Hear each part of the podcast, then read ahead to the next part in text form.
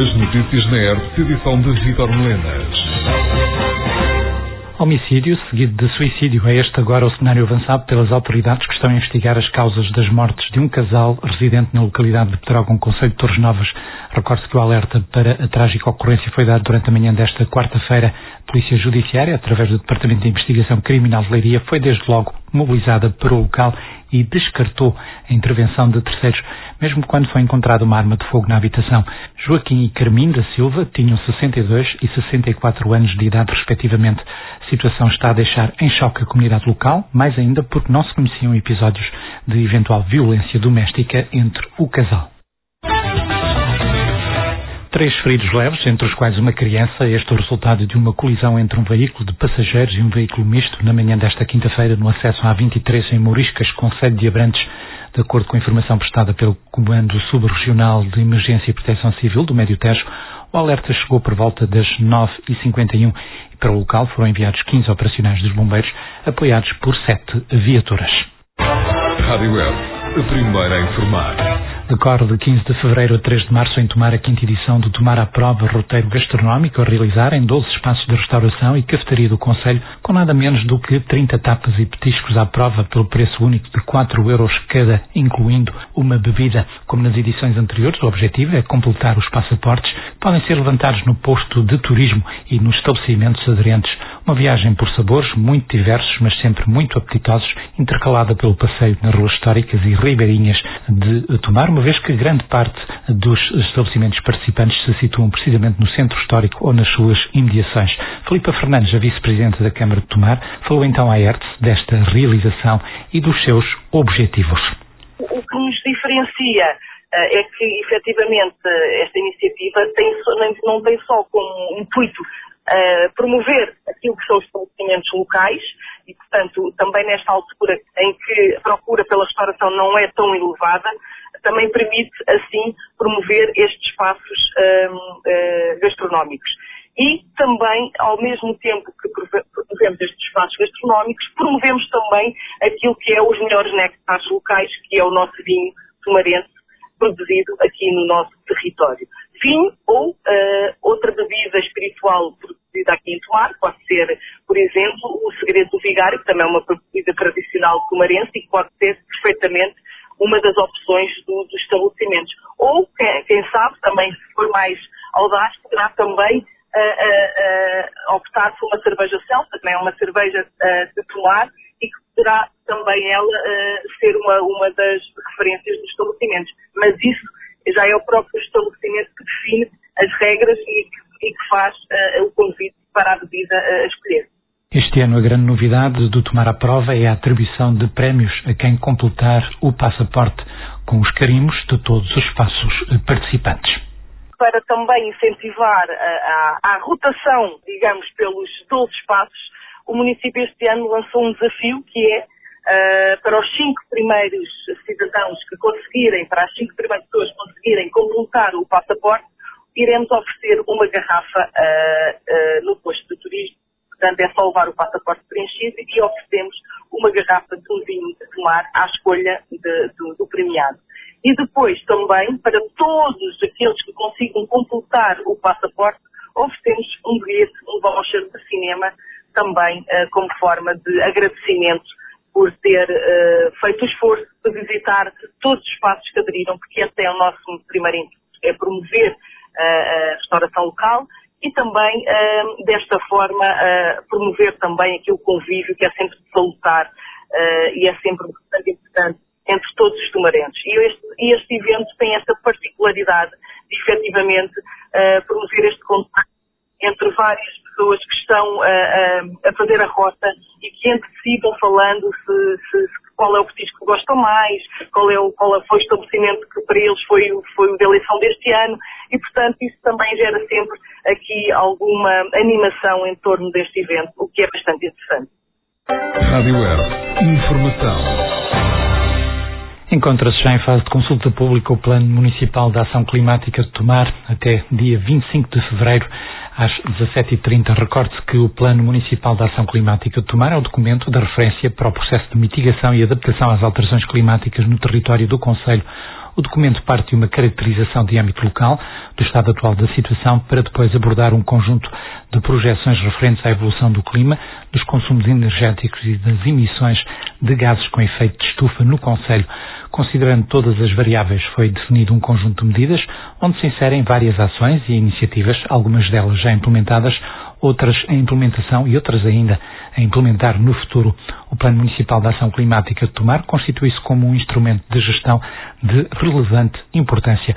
Durante o período da consulta pública, todos os municípios interessados poderão consultar o documento no site do município e enviar os seus contributos através do correio eletrónico para o endereço presidência.cm-tomar.pt. Rádio Air. Informação. A Comunidade Intermunicipal do Médio Tejo assinou com o Instituto de Habitação e Reabilitação Urbana um protocolo que visa a construção e reabilitação de 1.100 novos fogos. Os pormenores com o António Feliciano. Manuel Valamatos, presidente da Comunidade Intermunicipal do Médio Tejo e também da Câmara de Abrantes, reforçou que a criação de habitação a custos acessíveis tem uma importância estratégica para o futuro da região e para o seu crescimento demográfico. Recorde-se que a CINT assinou com o Instituto de Habitação e Reabilitação Urbana um protocolo que visa a construção, reabilitação de 1.100 novos fogos, no investimento a rondar os 140 milhões de euros. Para já, segundo o autarca, estão já formalizadas cerca de 400 400 habitações, o que equivale a perto de 60 milhões. E a meta passa por tornar esta oferta em realidade até final de 2026.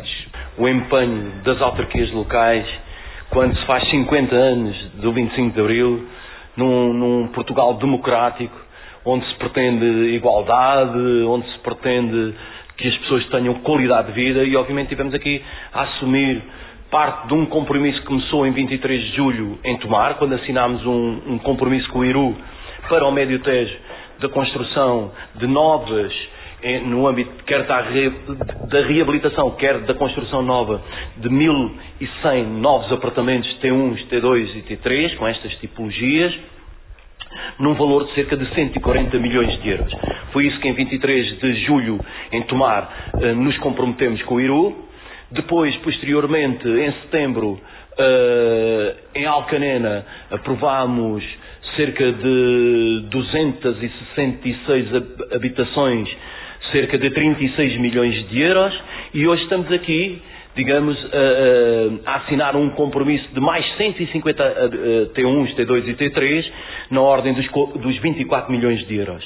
Isto prefaz, eh, nesta altura, uh, 39% daquilo que eram os nossos objetivos a 28 de, de julho, Uh, prefaz cerca de 370 apartamentos e cerca de 56 milhões de euros de investimento. E é em execução. Em execução. Digamos que em fase de, de, de, condições para assinar com o IRU este compromisso, para pormos em marcha, digamos, a construção propriamente dita, criar condições para avançarmos com os, com os processos de adjudicação das nossas obras, para que uh, rapidamente, porque temos este compromisso todos de que Uh, temos um, um, digamos, um tempo limitado até ao final de 2026 para que uh, concretizemos este nosso grande objetivo traçado a 28 de julho em tomar na construção de 1.100 novas habitações, 140 milhões de euros de investimento para o Médio Tejo.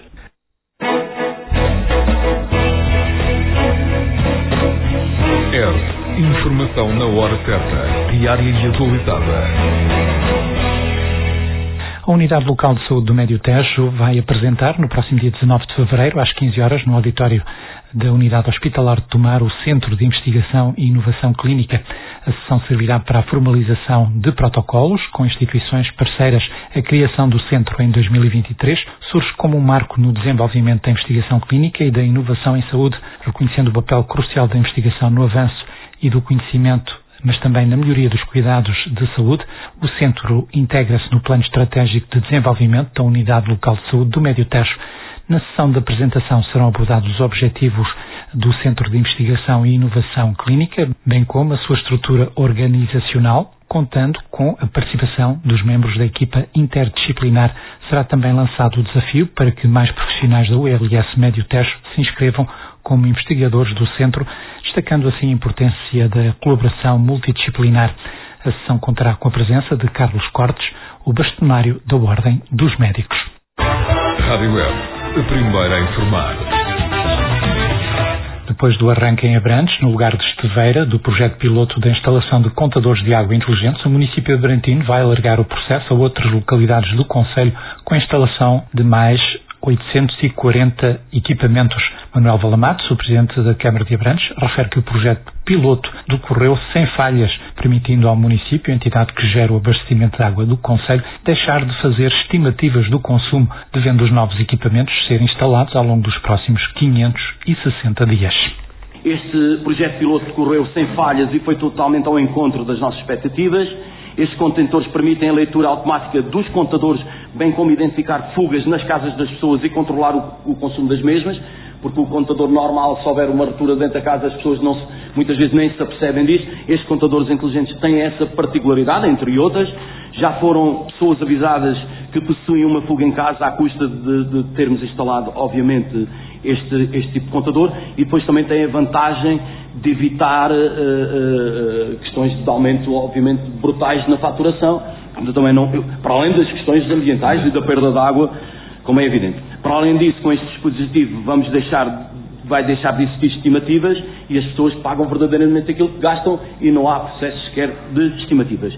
Vamos iniciar o alargamento deste projeto, num investimento de cerca de 75 mil euros para já. Vamos instalar mais 840 contadores nos próximos 60 dias, sendo 595 destes dispositivos colocados em habitações e 245 em grandes clientes e contadores internos, deve ser em fábricas e, e, empresas. Nesta fase, a estratégia foi fechar algumas redes com a instalação dos contadores, quer nos contadores dos clientes, quer nos reservatórios e outros pontos de rede, para contabilizar perdas de água na rede, e este é um assunto muito delicado, mesmo apesar de tudo, de sermos um dos municípios com menos perdas, continuamos também a ter perdas de água, que são, que são muitos milhares de euros. Vamos também, nesta fase, colocar em bocas de incêndio de maior utilização para controle dos consumos estes, estes, estes uh, contadores inteligentes. Estamos a falar de zonas de abastecimento de água, sobretudo por causa dos incêndios ou outras situações de lavagens, mas sobretudo de utilização dos próprios bombeiros. Uh, vamos dar início a estes trabalhos durante a próxima, as próxima semana nas localidades de Barrada, Água Travessa, Foz, Brunharinho, Valdorta e Valde Cortiças. Deixamos também este alerta às pessoas, isto é importante para que as pessoas saibam que são os serviços municipalizados que estão a fazer esta intervenção. Contas da Festa dos Tabuleiros 2023 vão ser finalmente apresentadas. É no próximo dia 19 de fevereiro, numa iniciativa conjunta a promover entre a Câmara Municipal de Tomar e a Comissão Central da Festa dos Tabuleiros e que irá ocorrer no Salão Nobre logo após a realização da reunião do Executivo Municipal. A data em causa foi revelada pelo Presidente, o Cristóvão, na recente reunião de Câmara, depois do vereador do PSD, Luís Francisco, ter voltado a questionar o Executivo sobre a apresentação das contas. Luís Francisco começou por defender que essa apresentação deve ser conhecida em primeira mão pelo Executivo. A Comissão, pelos vistos, terá aí alguns, algumas situações por resolver em termos de contas e, portanto, a situação tem-se atrasado. Também me parece que eh, faz sentido que as contas eh, em relação quer os meios financeiros usados, também recursos humanos, eh, técnicos, materiais que foram usados, eh, portanto, emprestados ou cedidos ou dados a partir da Câmara para a festa e, portanto, essa, essa prestação de contas que seja aqui no órgão em primeira mão e não seja no público. Quer dizer, que nós aqui, haja aqui um mínimo de respeito pelo órgão executivo e que saibamos aqui em primeira mão uh, quais foram as contas e o relatório, digamos assim, dessa, dessa ajuda da Câmara à, à, festa. Sobre a apresentação das contas da Festa dos Tabuleiros, o Presidente Cristóvão referiu depois que a pressão a que se vem assistindo indicia alguma politização e partidarização da festa. É seguramente a primeira vez que acontece de forma conjunta com a Comissão. E no que diz respeito à Comissão, por muito desta pressão que, que vai assistindo, ou desta, deste súbito interesse nestes últimos meses uh, pela questão das contas de, de, da festa dos tabuleiros, que também indicia, não posso deixar de dizer, uh, alguma tentativa, pelo menos, de politização e partidarização da, da, festa que não é correta e que não era habitual, até, pelo menos até à festa de quatro anos. Não era habitual. e acho que era assim que deveria manter. mas, enfim, esta questão sistemática, obviamente que indicia isso. Uh, mas, como dizia, apesar de tudo, será uh, também por parte da Comissão a vez em que as, as, contas serão apresentadas mais cedo. Apesar de se querer fazer parecer que há um atraso qualquer e que não sei o quê, é mais cedo. O que vos posso dizer, não era para ser propriamente revelado já, mas também não há mal em fazê-lo, se nada de estranho de ocorrer, aquilo que a semana passada acertei com, com o Sr. Mordomo é que as contas serão apresentadas precisamente no final da reunião de Câmara. Portanto, alguns pelo meio-dia uh, uh, será feita publicamente aqui neste salão a apresentação uh, conjunta das contas da festa dos tabuleiros.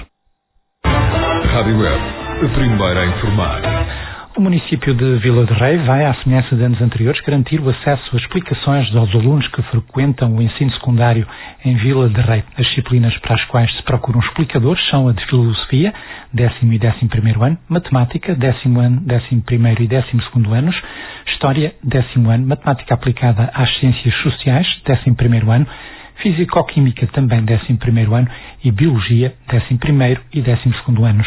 As disciplinas foram escolhidas após análise da Associação de Pais de Encarregados de Educação do Agrupamento de Escolas de Vila de Rei, município e agrupamento de escolas como sendo aquelas em que os alunos mais necessitam de apoio.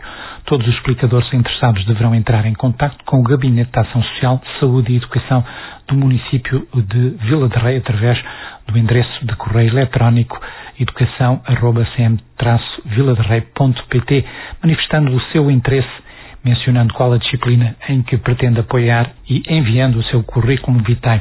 Os encargos financeiros das explicações ficarão a cargo do município, sendo esta mais uma importante medida que visa proporcionar as melhores condições de educação aos jovens vilaregenses.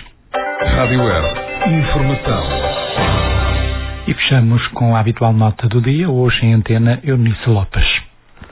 Como nota do dia de hoje, gostaria de abordar o turismo regenerativo. E isto porque, de facto, vivemos num tempo em que muito ouvimos a palavra regenerar.